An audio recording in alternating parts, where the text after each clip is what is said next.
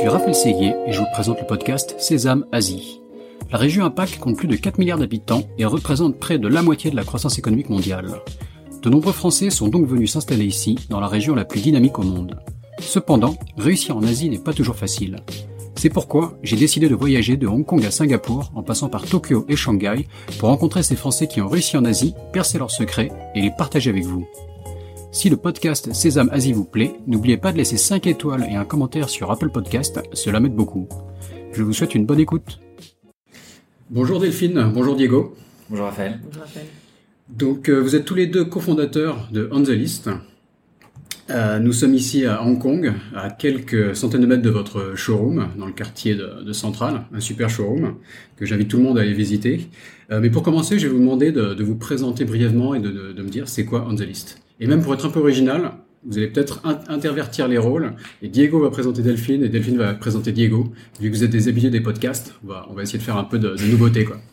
Donc honneur aux femmes, donc je commence par Delphine. Vas-y. Euh, école de commerce, enfin Dauphine.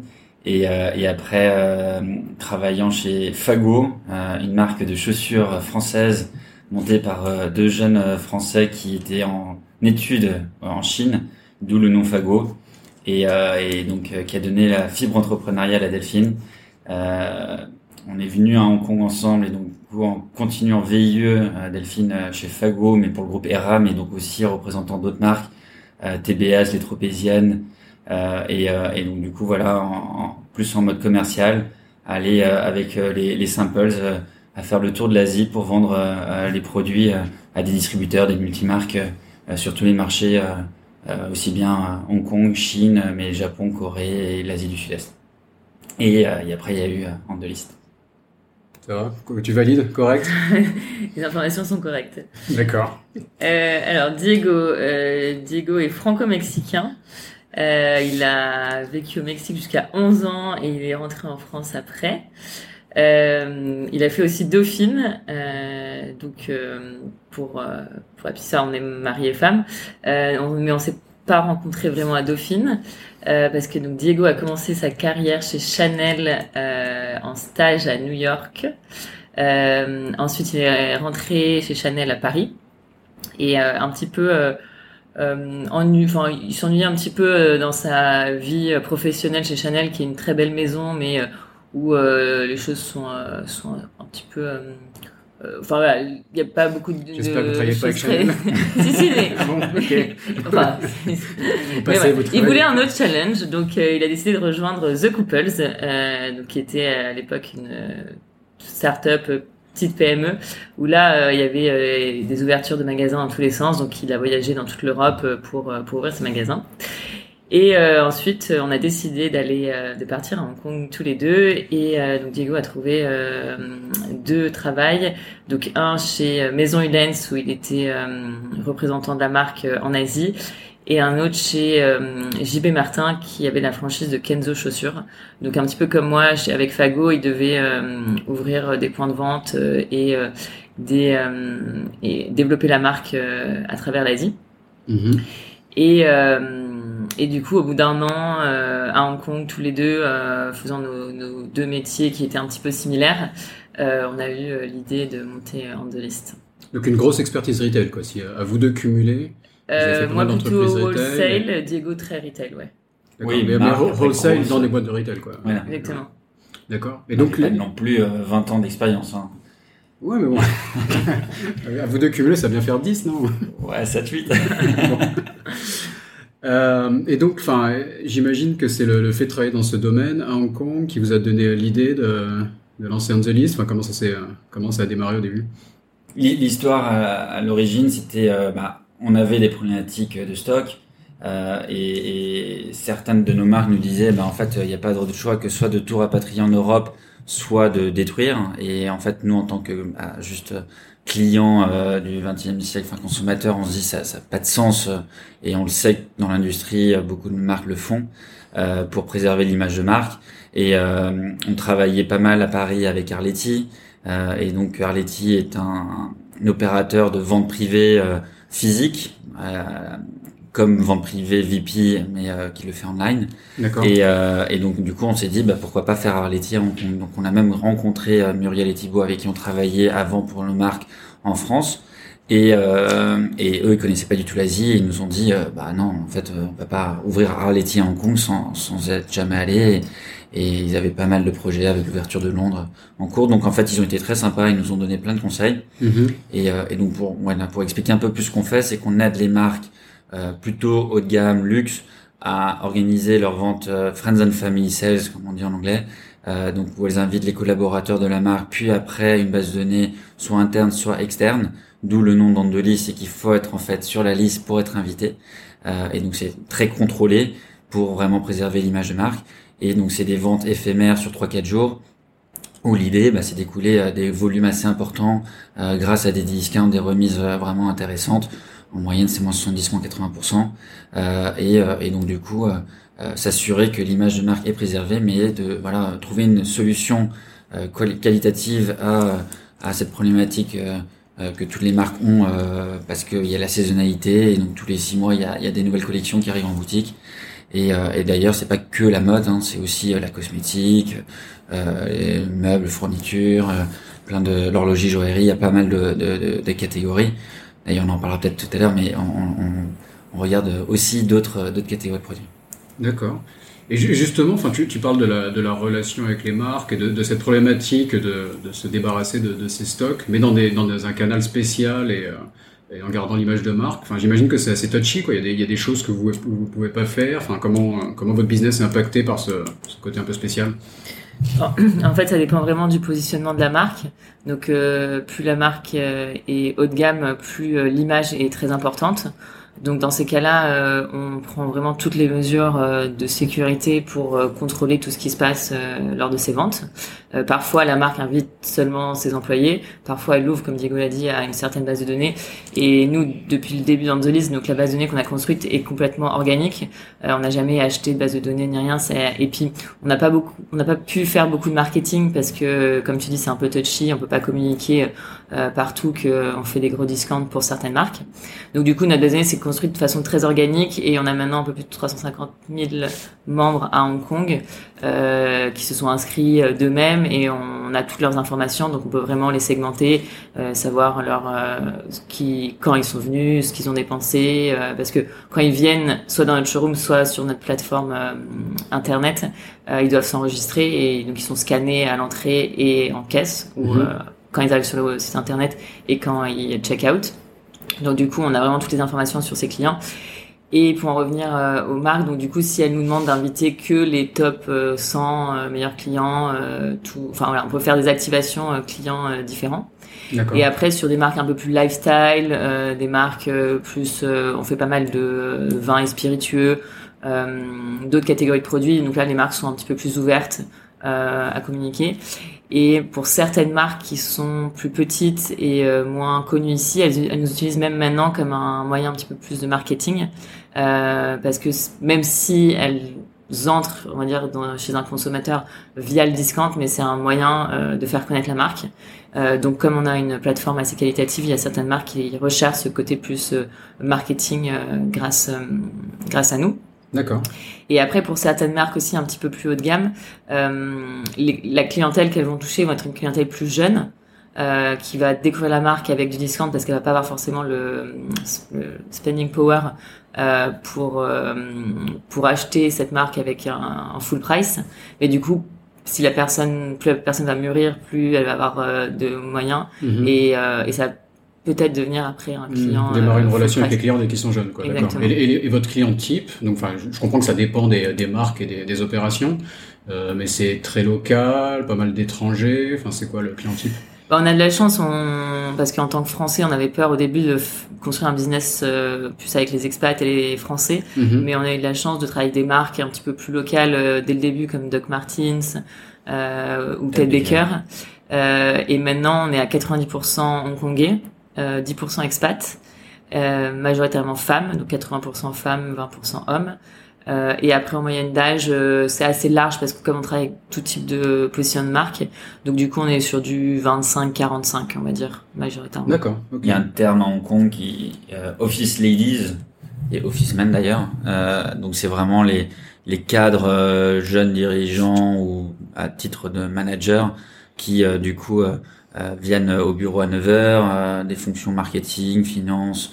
et nous du coup c'est pour ça qu'on ouvre le showroom à 8h. Comme ça ces personnes-là peuvent venir avant d'aller au bureau. Euh, et après, elles arrivent euh, du coup avec leurs emplettes euh, à 9h avec leurs 50 de liste. Et, et après, leurs collègues viennent à la pause d'âge ou à, la sortie du bureau. Et, et par rapport à... Parce qu'on sait aussi la, où, ils, où notre clientèle habite. Donc à la base, donc historiquement, on n'était que sur du offline. Donc on a ce showroom à Centrale dont Raphaël parlait euh, tout à l'heure. Donc c'est vrai que notre euh, clientèle était localisée sur Hong Kong Island, mais euh, depuis 2018, donc on a ouvert nos flash sales online, donc sur notre site internet. Et là c'est vrai que du coup on a une nouvelle clientèle qui n'est jamais venue dans le showroom, qui shop principalement online et là qui est beaucoup plus sur Kowloon et nouveaux territoires. D'accord. Le e-commerce, ça se développe bien. Vous en enfin, ça représente quelle part de l'activité? Alors ça a commencé tout petit, euh, mais maintenant donc euh, dû aux, problèmes politiques, euh, déjà aux protestes, et là avec la pandémie, là cette année ça va être deux tiers de notre activité, donc ça a vraiment énormément. ah d'accord. ok, donc c'est croissance complètement. complètement. Bah, heureusement qu'on avait le online cette année, oui. Pendant le, pendant le, enfin, avec les, manifestations l'année dernière, puis le Covid, ça, c'était vraiment le bon timing. Parce que je me souviens que tu le démarrais il y a Ouais, t'as eu vraiment, tu me démarrais il y a deux ans à peu près, c'est ça Bah en fait c'est marrant parce que quand on a commencé à vouloir le lancer l'online, euh, c'est vrai que Hong Kong traditionnellement est pas du tout un territoire e-commerce. Mhm. Donc euh, quand on en parlait un petit peu autour de nous, tout le monde nous déconseillait de le faire en nous disant que euh, que, ça allait pas fonctionner, que les Hongkongais aimaient l'expérience, aimaient euh, tout était très proche, etc. Donc c'était vrai, hein, mais en fait je pense que c'était un peu un serpent qui se mordait la queue parce qu'il y avait pas beaucoup d'offres, donc forcément il n'y avait pas beaucoup de clients et donc personne ne voulait vraiment se lancer. Mhm. Et nous, on a vraiment commencé un petit peu comme, comme d'habitude en test and learn et on a, on a fait un petit site euh, au tout début, un petit site Shopify euh, sans beaucoup d'investissement. Et on a travaillé avec une amie qui, euh, qui est dans le Champagne. Et on a, on a mis donc du Roderer sur notre site internet pendant une semaine. C'était en novembre, avant les fêtes. Mhm. Et, Novembre 2017, même la première, on a vendu 2000 bouteilles. 2000 bouteilles de champagne en une semaine. Donc on s'est dit, bon, on pense qu'il y a un petit potentiel, on va explorer. Après, on n'a pas du tout eu les mêmes euh, succès pour les, les marques d'après. Euh, mais bon, voilà, ça a été euh, un petit peu... Euh, en, en, on en a appris aussi parce que c'était un métier qu'on connaissait pas. Mhm. Euh, donc on a vraiment appris sur le tas euh, en, en faisant des ventes au fur et à mesure. Mais après, j'ai l'impression que les Hongkongais sont vraiment friands de, de bons plans, quoi. Donc vous surfez un peu sur cette vague-là. L'être humain. C'est universel, ouais. C'est universel, mais ici, ça a l'air quand même, non? Enfin, et même On va te faire payer deux fois plus cher la prochaine fois. Vas-y. toutes, les, toutes les discounts quoi, dans les supermarchés, les 1 offerts, à acheter, enfin, on a l'impression que cette culture, même, même les gens qui sont riches il y a un côté jeu, oui, en effet. Peut-être, ouais, dans le côté jeu, quoi. Il y a le mythe, comme quoi, euh, le parking du Landmark, qui est du coup le shopping mall le plus luxe de, de Centrale, euh, et gratuit que si tu dépenses un certain montant et donc tous ceux qui viennent en Ferrari ils, vraiment ils, se battent pour avoir le montant minimum pour que le parking soit gratuit à la fin de la journée. Donc euh, en effet il y a, y, a, y a, quand même un petit peu euh, euh cette image ouais mais j'ai envie de dire que enfin parce que du coup on est aussi dans d'autres pays d'Asie où on a commencé s'il y a vraiment un trait de personnalité des consommateurs qu'on peut, qui est le même, c'est vraiment euh, l'attraction du discount. Après, c'est notre, activité, c'est sûr, mais je pense que c'est quand même assez euh, universel de vouloir se battre. Euh, quand on voit les images des soldes, même en France, où les gens courent dans les magasins le premier jour mmh, des soldes, je pense que c'est quand même quelque chose. le bon plan fait quand même partie un petit peu de, de, de nous. Mmh. Et pour, pour, revenir un peu au début, enfin, donc, vous avez tout ce vocabulaire un peu start-up, là, tu as parlé de, de, test and learn, on parle beaucoup en anglais, désolé pour les Non, non, non, mais moi j'ai remarqué, enfin, euh, voilà, ça, ça, sent un peu la start-up. Donc, comment ça a démarré au début? Est-ce que vous vivez, comme une start-up euh, Le démarrage de l'activité était vraiment. Euh, bah, les premières ventes, donc c'était en physique, et donc on a loué un pop-up, donc c'est un espace éphémère. pour juste la, durée de la vente qui était de 4 jours. C'est un espace éphémère donc dans un shopping mall, dans les parties communes ou c'est un vrai magasin Alors c'était spécifique parce que ça faisait partie d'un distributeur qui a fait faillite depuis GRI et euh, qui nous a prêté en fait un espace, ils appelaient ça l'espace VIP, qu'on a pu utiliser pour la toute première vente. Après, on a recruté des, des, des part-time, donc des, des vendeurs euh, euh, juste pour la semaine. Et du coup, c'était Delphine à l'entrée pour gérer les histoires d'invitation et moi à la caisse. Euh, et la veille, le setup, on a fini à 3 heures du mat avec des amis qui étaient venus nous donner un coup de main en plus des part-time. donc après, oui, enfin comme tout nos, projet. Les six premiers mois, on avait nos boulots à côté. On n'a pas démissionné. En fait, on a ce test and learn, on l'a fait vraiment dès le début parce qu'on on voulait pas prendre le risque de quitter nos boulots et de se lancer dans l'aventure entrepreneuriale comme ça sans sans vraiment être sûr que, que, c'est un concept qui fonctionne. Donc du coup, c'est pour ça pendant six mois, on l'a on l'a fait en plus de nos boulots. Donc, euh, donc en effet, on faisait tout euh, nous, euh, et puis on avait embauché personne pendant les six premiers mois, à part des part-time. D'accord. On devait vraiment tout faire. donc des, pop-up stores le, week-end, j'imagine, vous bossiez la semaine. C'était une fois par mois les tout premières. D'accord. Et alors, enfin, comment, enfin, donc j'imagine que ça a bien marché. Vous avez vu du potentiel. Comment c'était quoi l'étape d'après? Bah, la toute première vente, c'était du coup le distributeur de bâche qui nous avait donné l'opportunité de faire cette vente. En fait, il arrêtait son contrat de distribution, donc lui, il devait vendre euh, le stock qu'il avait. Quand tu dis distributeur dans, dans ce domaine, c'est... Euh, Ça veut dire qu'il avait la, la possibilité d'ouvrir des magasins et donc il achetait euh, les produits, donc ce que nous après on a récupéré. Il représente une marque. Il, représentait plusieurs marques, notamment. Du, du, stock. Exactement. Et il a l'autorisation du coup de représenter la marque avec l'image et tout. Voilà. À son nom, quoi. C'est lui qui ouvre des magasins en propre. C'est lui qui a investi tout. D'accord. Et, et donc du coup, quand c'est des contrats souvent de 5 voire plus longtemps, 5 ans, et, euh, et donc, euh, quand si jamais ça s'arrête, euh, il y a une négociation avec la marque pour savoir si le, les, les, tous les invendus, donc tous les produits euh, qui ne sont pas vendus en boutique, euh, sont récupérés par la marque ou pas. Et, là, c'était pas le cas. Donc du coup, il a fallu qu'il trouve une solution pour euh, liquider de manière qualitative parce que la marque devait quand même valider tout ça. Mm-hmm. Et donc du coup, c'est comme ça en fait qu'on a réussi à, à, avoir une belle première marque. Et lui, il était ok via l'autorisation de la marque qu'on communique à tous les Français. Donc en fait, euh, on a eu la chance euh, d'avoir le support de tous les clubs, chambres, euh, donc chambre de commerce, l'APM, French Founders, l'UFE, hein, et j'en passe. Tous les, tous les, clubs de Français. Voilà. quoi. Et donc comme c'était une marque qui attirait particulièrement, enfin très connue en France et très désirable, du coup, bah c'est vrai que sur ces premières ventes, on a on a capitalisé sur notre réseau. On avait même fait euh, un barbecue. Euh, on avait invité tous nos amis, on avait demandé euh, qu'ils donnent un leaflet, un flyer à tous leurs collègues, tous leurs amis, même qu'ils le mettent dans la boîte postale de leur de leurs voisins et tout. Et voilà, bah comme tu dis, mode startup où il n'y a pas de mauvaise idée, il faut tout essayer. Mhm.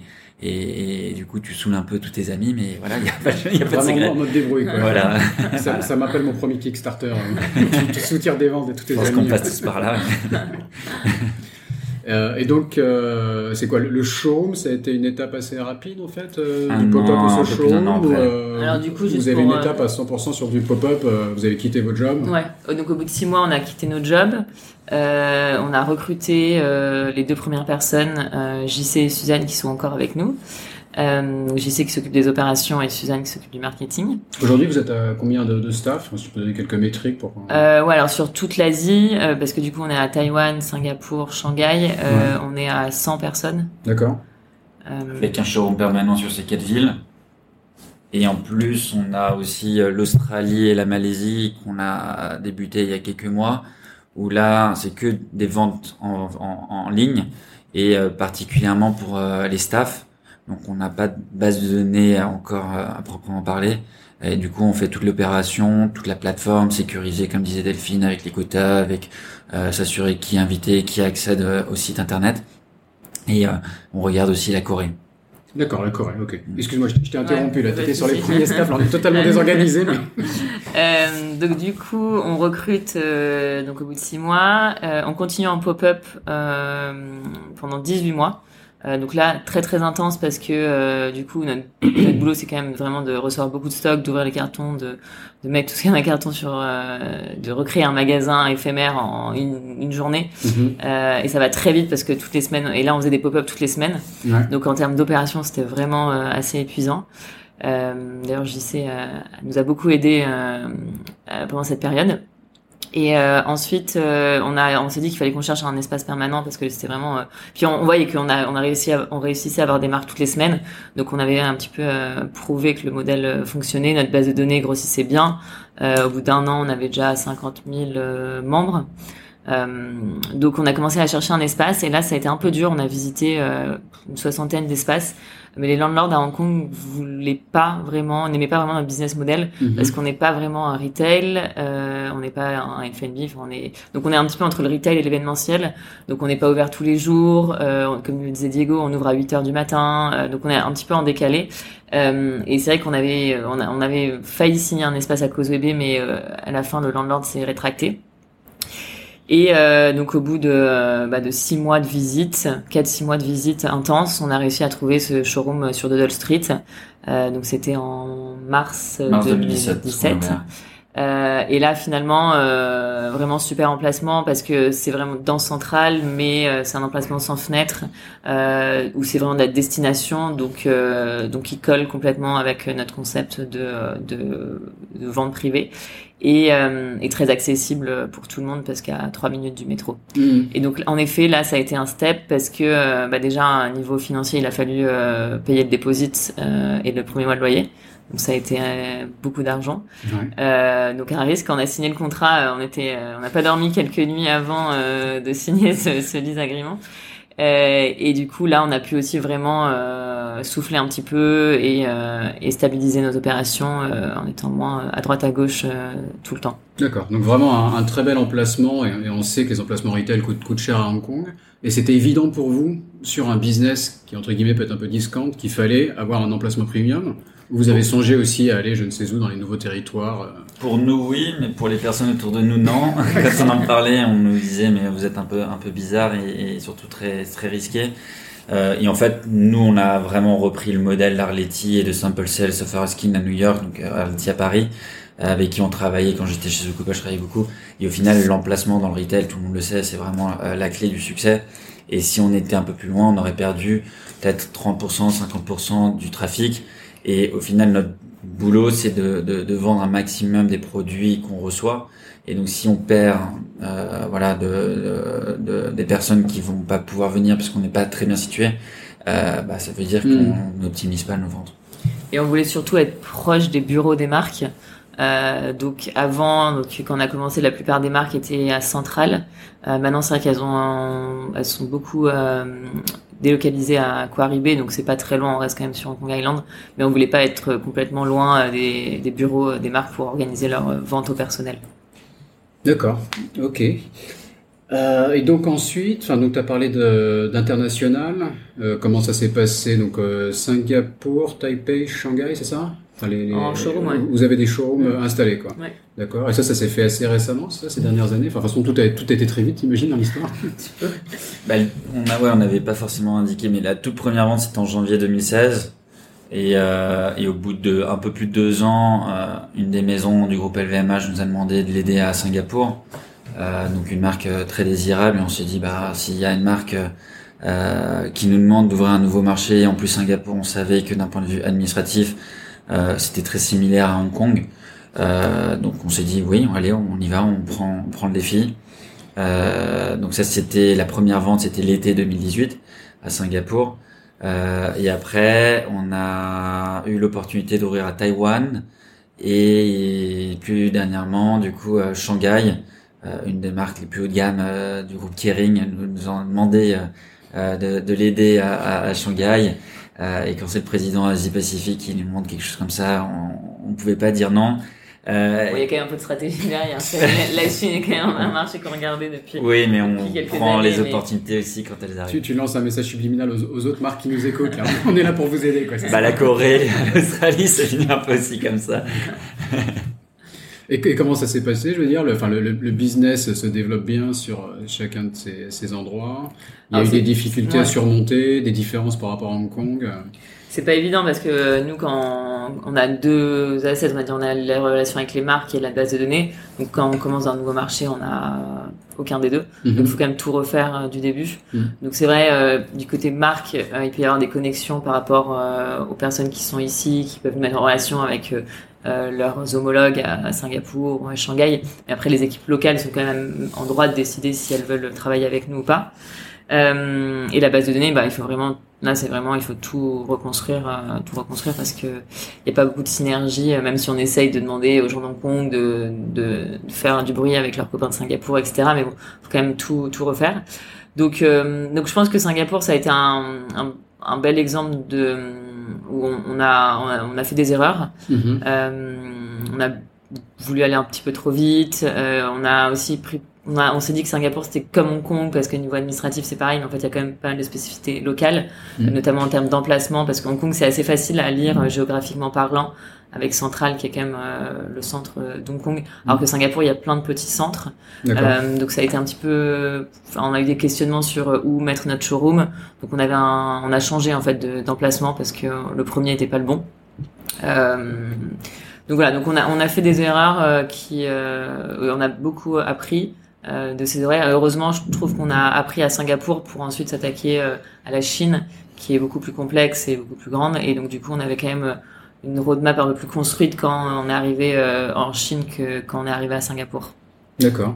Et donc, vous avez cité Arletty, vous avez donné plusieurs exemples, Diego, de- de- Mhm. d'entreprises euh, avec un modèle similaire. Donc, vous vous êtes un peu inspiré, vous avez dû adapter, j'imagine, dans certaines mesures, là, ces modèles. Alors on s'est complètement euh, inspiré. Après l'adaptation, bah, ça va dépendre un peu de nos interlocuteurs, de qui sont du coup dans la boucle. Donc c'est aussi bien les clients finaux, donc les membres d'Andelist, que nos marques partenaires. Euh, et donc euh, euh, on a essayé en fait de prendre le mieux et s'inspirer de des best practices de chacun de ces modèles. Donc euh, Sofer Skin et Simple Cells à New York et Arletty c'est en Europe.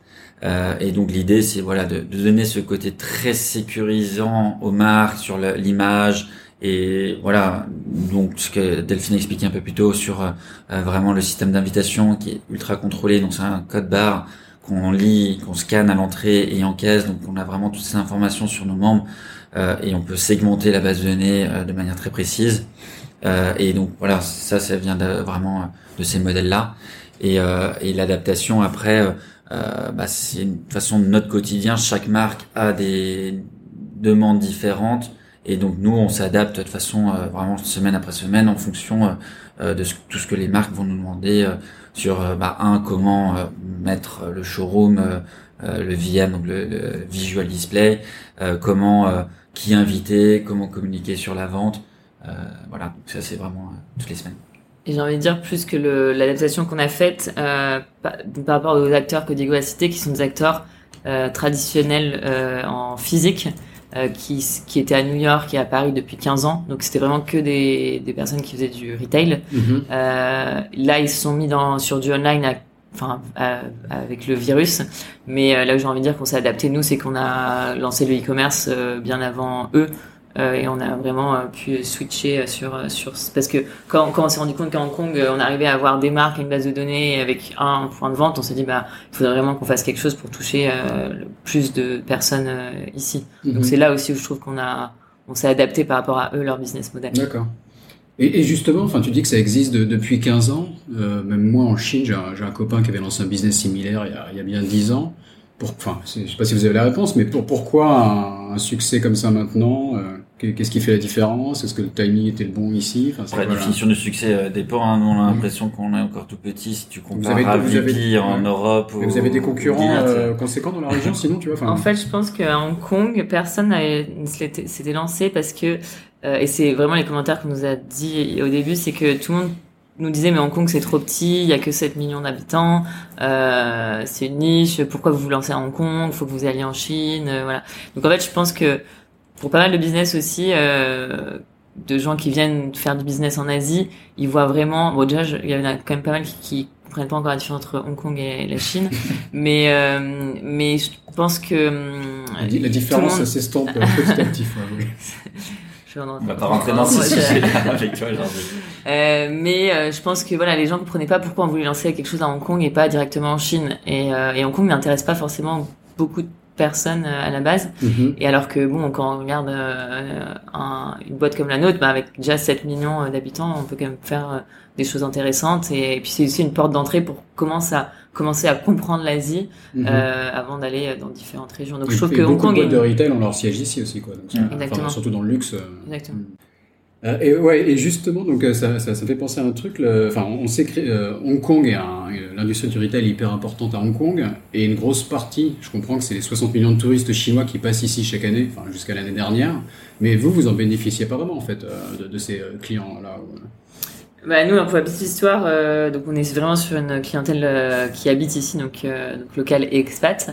Euh, et avant, euh, avant tout ça, on avait, on voulait att- attirer les touristes chinois parce que tout- toutes les marques, hein, comme tu le dis, bénéficient de ce touriste, de ce trafic de touristes. Et on a essayé, on a dépensé un peu d'argent dans des WeChat mini-programmes euh, pour essayer d'attirer. Et en fait, en fait, on n'a jamais réussi. Euh, parce que je pense qu'on a qu'un showroom qui est à Centrale et que du coup les touristes chinois vont plus euh, à TST, euh, ils sont plus euh, dans Causeway Bay, peut-être ouais, aussi. Ouais. mais pas vraiment. D'accord. Et donc c'est vrai que euh, en faisant des activations, en mettant des, des petits budgets, euh, on n'avait vraiment euh, jamais réussi. Donc euh, Parce que le WeChat mini programme, donc c'est un, comme un mini Ouais. programme, une app qui est dans l'app WeChat que Mm. tout le monde utilise en Chine. Ça permet aussi d'attraper du trafic pour un business. bah ouais, parce qu'ils peuvent, euh, comme un compte Instagram, ils peuvent euh, suivre le compte. WeChat et En du coup mode, nous euh, on, Instagram, on donne, réseau on social, donne ah, nos news. d'accord. euh, Au final, ça nous a permis de pouvoir euh, bien appréhender le sujet. Et là, aujourd'hui, à Shanghai, tout passe par le WeChat mini programme, alors que sur les autres marchés, c'est que par email, Mhm. enfin, email, texto. Euh, mais donc, en, oui, en Chine, tout est sur WeChat. Donc, en effet, ça a été un petit planté euh, parce que bah, c'était, on n'a jamais dépensé un petit peu d'argent pour rien. Euh, mais au final, ça nous a permis de mieux comprendre et, et quand on a lancé Shanghai, bah, tout s'est fait automatiquement via ce qu'on avait déjà développé. D'accord. heureusement maintenant qu'on dépend pas des Chinois parce qu'il y a plus de, pour l'instant il y a plus de touristes chinois. Donc euh, Ouais, tout à fait, c'est une bonne chose au final. Mainland China. Et, et, et Taïwan, par exemple, c'est un marché similaire. Enfin, tout le monde utilisait Line comme application de, de, de communication, mais euh, ça n'impacte pas votre business au final. Non, parce que nos clients qui sont plus jeunes, en effet, on a quelques personnes un peu plus matures à, à Taïwan qui, qui, du coup, comprennent pas trop le, le système d'invitation via email. Euh, et donc, on est en train d'explorer, euh, de développer quelque chose sur Line. Mais euh, notre clientèle plus classique, a 25-30 ans, de toute façon, ils travaillent tous dans des, dans des entreprises où, euh, où au quotidien, ils sont avec des emails, alors que euh, à Shanghai ou dans les autres villes mainland China, euh, il y a euh, quasiment plus d'emails. Enfin, On oublie l'email, quoi. Ça, ça marche Apparemment, ouais. D'accord. Enfin, on, l'entend, mais c'est bien de le confirmer. C'est... Nous, on travaille encore avec des emails parce qu'on est à l'ancienne, un peu western. Mais, euh, mais là-bas, oui, c'est notre façon, notre culture. D'accord. Bon, je vais, vous, poser une question qui est iné- inévitable, mais bon, c'est, tentant. C'est comment, comment ça se passe de travailler comme ça en tant que couple euh, euh, Enfin, est-ce que vous me donnez au moins un, un avantage et un inconvénient euh? Alors, euh, je pense que on a beaucoup répondu à cette question et on l'a beaucoup mûri dans la tête aussi. Et là, non, et, non, et là, je trouve que maintenant, peut-être au stade de maturité, on est après 5 ans. Bon, bien sûr, hein, il y a eu des phases qui étaient qui ont été compliquées où on n'était pas d'accord et voilà. Euh, mais euh, je trouve que là, ce qui est, on entend souvent la solitude euh, du chef d'entreprise et, euh, et c'est vrai que c'est quelque chose d'assez commun. Et là, euh, le- moi, je dirais la- l'avantage qu'on a de travailler ensemble, c'est qu'on peut vraiment se challenger. Euh, bon, on parle beaucoup de boulot, on parle euh, beaucoup, de boulot, mais euh, on a, on a, on peut vraiment euh, en discuter, euh, débattre de nos idées et après euh, euh, vraiment grandir par euh, les discussions euh, qu'on va avoir euh, tous les deux. Je trouve que c'est vraiment euh, et puis en fait il faut qu'on se mette d'accord à la fin de la journée parce que on va pas s'endormir sans être d'accord. Donc euh, donc par rapport à peut-être une relation d'associé euh, ami ou euh, pas en couple, euh, on va on va devoir euh, on va devoir prendre une décision euh, à la fin de la journée. Oui, pour, aller un, peu plus loin, en effet, il y a eu quelques discussions avec euh, assez mouvementées que j'appelle plutôt des débats que, que autre chose. Où, euh, ouais, mais du coup, c'est beaucoup d'énergie parce qu'on tient, ça nous tient à cœur et en plus, c'est euh, Delphine parlait de, de beaucoup travailler, beaucoup de boulot, mais en fait, c'est des sujets qui nous passionnent et donc on, on le, on, on le sent pas, hein, c'est pas, c'est pas quelque chose de pesant euh, et donc. euh, euh, en plus, c'est des projets où on a l'impression qu'on peut avoir un impact non seulement sur euh, les équipes, mais aussi sur la communauté de, de membres de liste. On essaie d'apporter cet angle sustainability euh, et donc voilà toutes les idées qu'on peut trouver dans l'industrie, on essaie de bah, d'un peu de les véhiculer. Et donc ça nous voilà on, on sent qu'il y a qu'il y a vraiment beaucoup beaucoup de choses à faire. Et, et donc en effet on, on y passe du temps mais mais mais c'est que euh, pour notre bonheur j'ai l'impression. Enfin en tout cas moi ça me ça me passe pas du tout. D'accord. Faut trouver un équilibre en fait. Après, c'est c'est vrai qu'on a au début on a on a les mêmes compétences, donc enfin les mêmes compétences. On a fait tous les deux Dauphine, donc on n'a Mhm. pas un qui est euh, tech et l'autre qui est marketing. Donc c'est vrai qu'au début, quand on était une plus petite équipe, on se marchait un petit peu sur les pieds parce qu'on faisait tout à deux. Euh, là, c'est vrai que comme l'équipe a grossi, comme on a une, une super équipe euh, qui gère bien euh, tous leurs sujets, euh, on a, on a, on s'est vraiment euh, séparé les, les sujets. Donc, euh, par exemple, Diego a pu s'occuper de Sing- Singapour, Taïwan. Moi, je vais plus euh, regarder la Chine. Donc, c'est vrai qu'on a nos, libertés et on a nos, euh, euh, on, peut vraiment s'occuper d'un sujet de A à Z sans se marcher dessus. Donc, ça, ça marche beaucoup mieux comme ça. Mais ça a été des, réflexions assez poussées sur sur l'organisation, sur qui s'occupe de quoi, etc. Et puis c'est en mouvement, ça change un petit peu tout le temps aussi. Mhm. Ouais, ce qui est, le, trait des, jeunes entreprises en croissance. J'ai vu que vous avez, un projet qui s'appelle On the Love. Vous pouvez m'expliquer ce que c'est? Alors c'est depuis le début, on avait voulu toujours essayer d'aider euh, toutes les associations, les NGO euh, qui sont venus nous voir, qui voulaient utiliser soit le showroom, soit la base de données euh, pour euh, bah, organiser des événements et du coup que ces événements-là soient, soient euh, les plus les plus succès euh, possibles. Donc on a travaillé avec Maya Népal, qui est une une assoce qui a des enfants au Népal et qui organise des ventes, donc où ils récupèrent euh, euh, des vêtements euh, de toutes les femmes expats et qui revendent du coup deux fois par an. Donc il y a, eu pas mal de projets comme ça où on, on, était ravis de pouvoir être impliqués et d'aider autant qu'on pouvait. Et en fait, euh, il y a six mois, on a demandé à l'équipe euh, de s'auto-désigner une task force euh, pour tous les projets CSR, donc aussi bien pour le bien-être de l'équipe que bah, des projets un peu comme ça externes à, à, à sens. et, et donc ils sont venus avec le nom d'Andelove et, et avec avec euh, plein de nouvelles activités. Donc là, on est en train d'aider Impact Hong Kong, euh, qui est une super euh, organisation qui aide les personnes qui malheureusement ont perdu leur euh, leur boulot et qui se retrouvent dans la rue. Euh, et avec le Covid, là, c'est vraiment accéléré. Euh, et c'est un peu dans le sens où, et c'est eux qui l'ont défini comme ça, c'est Andelove, c'est donner une chance euh, plutôt à des, à, à des êtres humains euh, qui n'ont pas eu forcément euh, euh, les mêmes chances que nous. Et euh, c'est un peu comme euh, Andelis parce que bah, nous on donne une seconde chance aux produits qui sont pas vendus en boutique et, pour éviter la destruction et du coup bah, une empreinte carbone négative, euh, on arrive à, à trouver une clientèle souvent qui adore ces marques-là.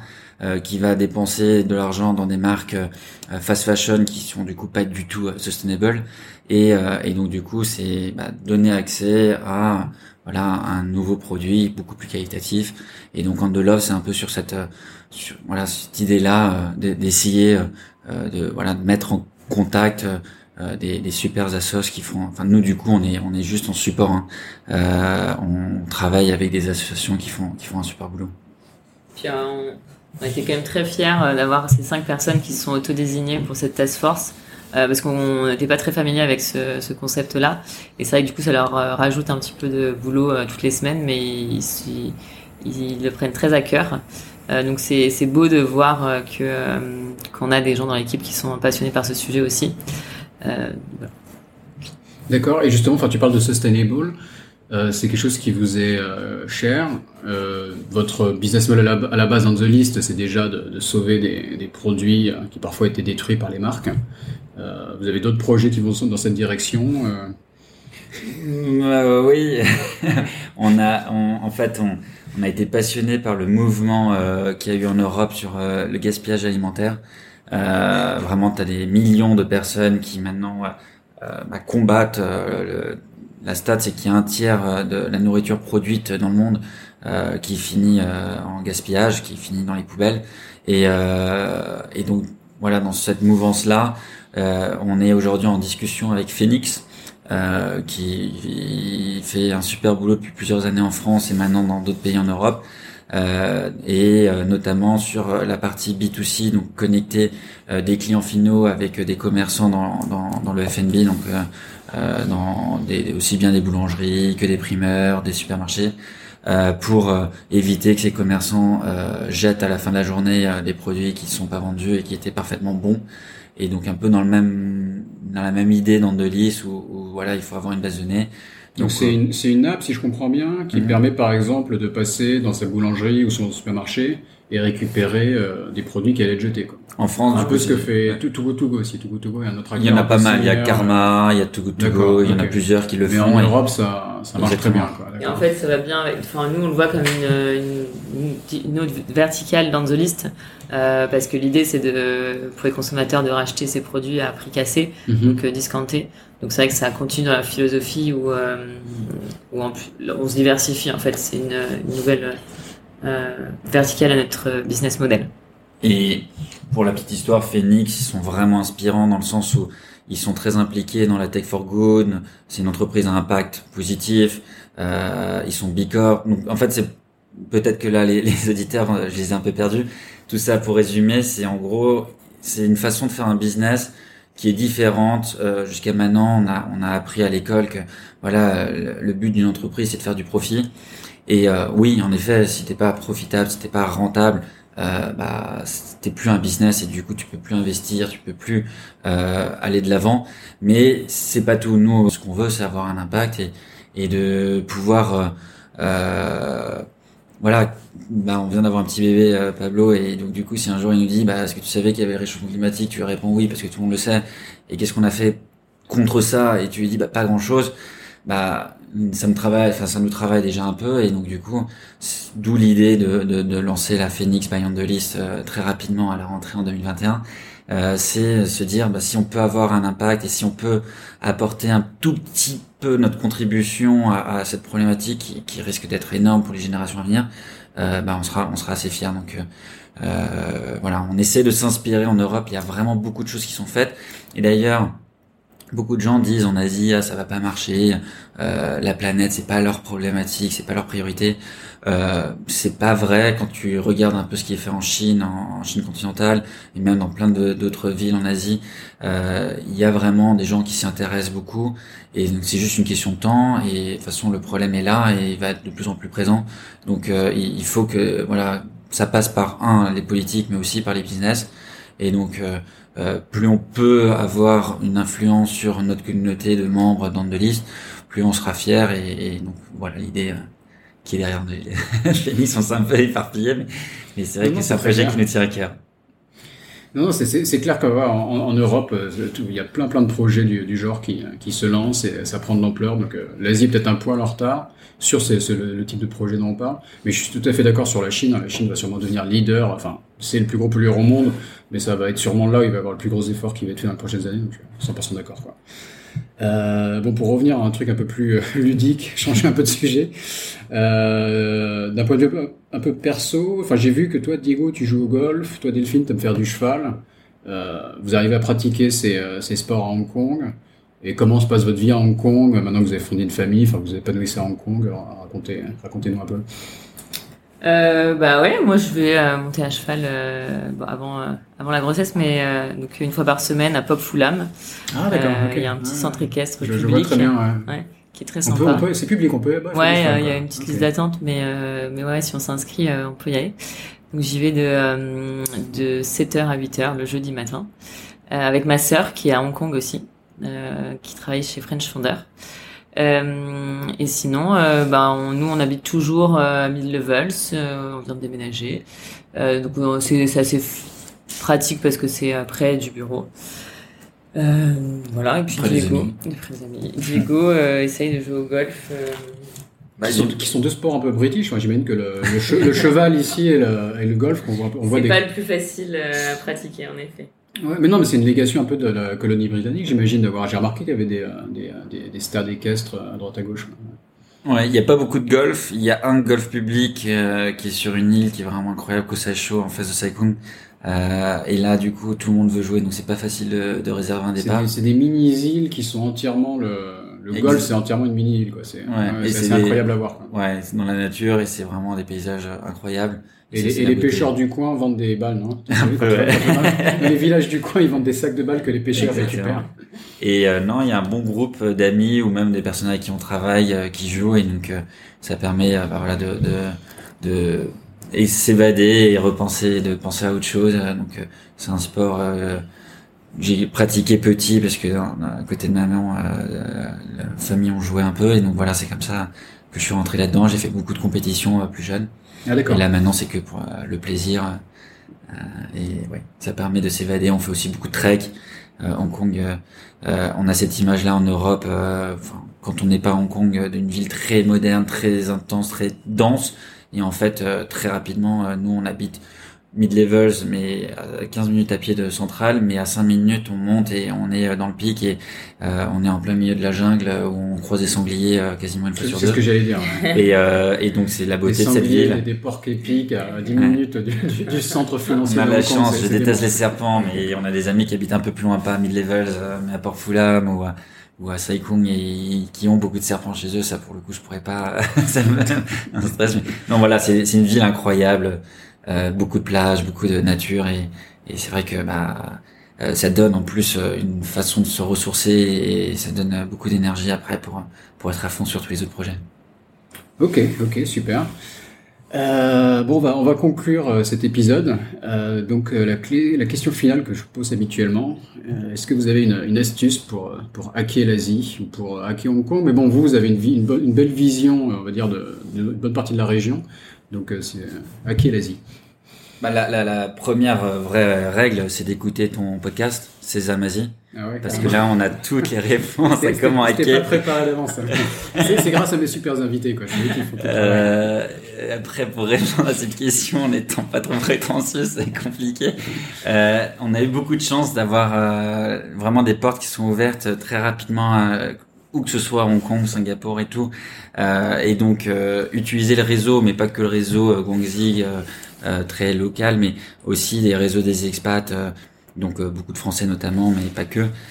et les gens sont super ouverts et, et donc vraiment, voilà, leur demander un café, 20 minutes, une demi-heure, leur poser des questions sur leur parcours, comment ils en sont arrivés là, quelles ont été les difficultés, notamment monter l'entité la, en Chine.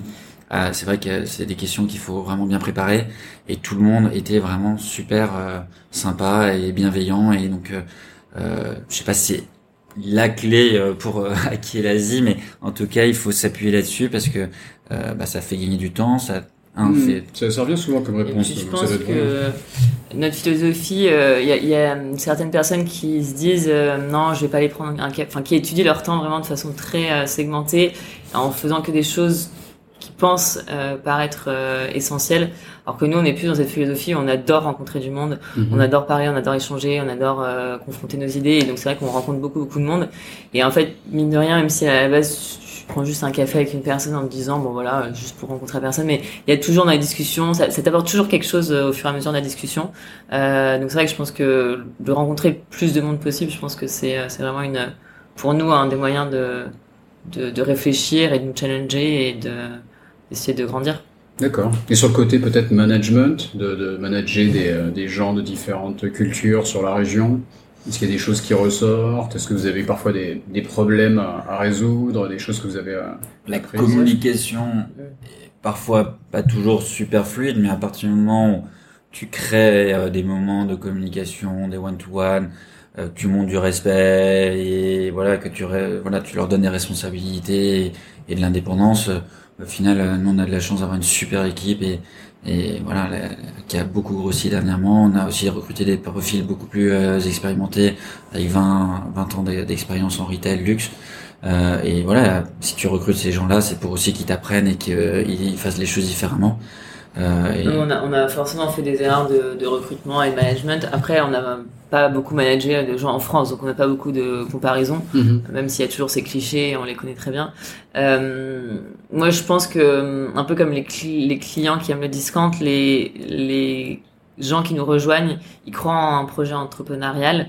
Euh, à la base, quand on a monté en les, les, les premières personnes qu'on a embauchées, on avait presque pas d'activité. Enfin, s'ils nous ont rejoints, c'est plus je pense par qui on est. Mm. et donc du coup euh, et, le projet que qu'on essaye de monter. Euh, donc on a un peu les mêmes profils de personnes euh, que ce soit à Singapour à Shanghai ou à ou à Hong Kong. Donc je n'associerais pas ça forcément avec une nationalité mais plus avec un, un profil de jeunes enfin de jeunes qui veulent euh, travailler dans une start-up. D'accord. Peut-être une culture d'entreprise que vous avez commencé à développer d'accord. Ok super. Bon, bon on va s'arrêter là. Je vous remercie. Merci, à toi Cet épisode de Sésame Asie est maintenant fini. Si vous êtes toujours là, c'est que ça vous a sûrement plu. N'hésitez donc pas à laisser 5 étoiles et un commentaire sur Apple Podcast, cela m'aide beaucoup. Pour me contacter, le plus simple est de m'ajouter sur LinkedIn, Raphaël Séguier, S-E-G-H-I-E-R. N'hésitez pas à me dire ce que vous avez pensé du podcast, à suggérer des invités ou des thèmes qui vous intéressent. Tout feedback est le bienvenu. Merci d'avance et je vous retrouve au prochain épisode. Salut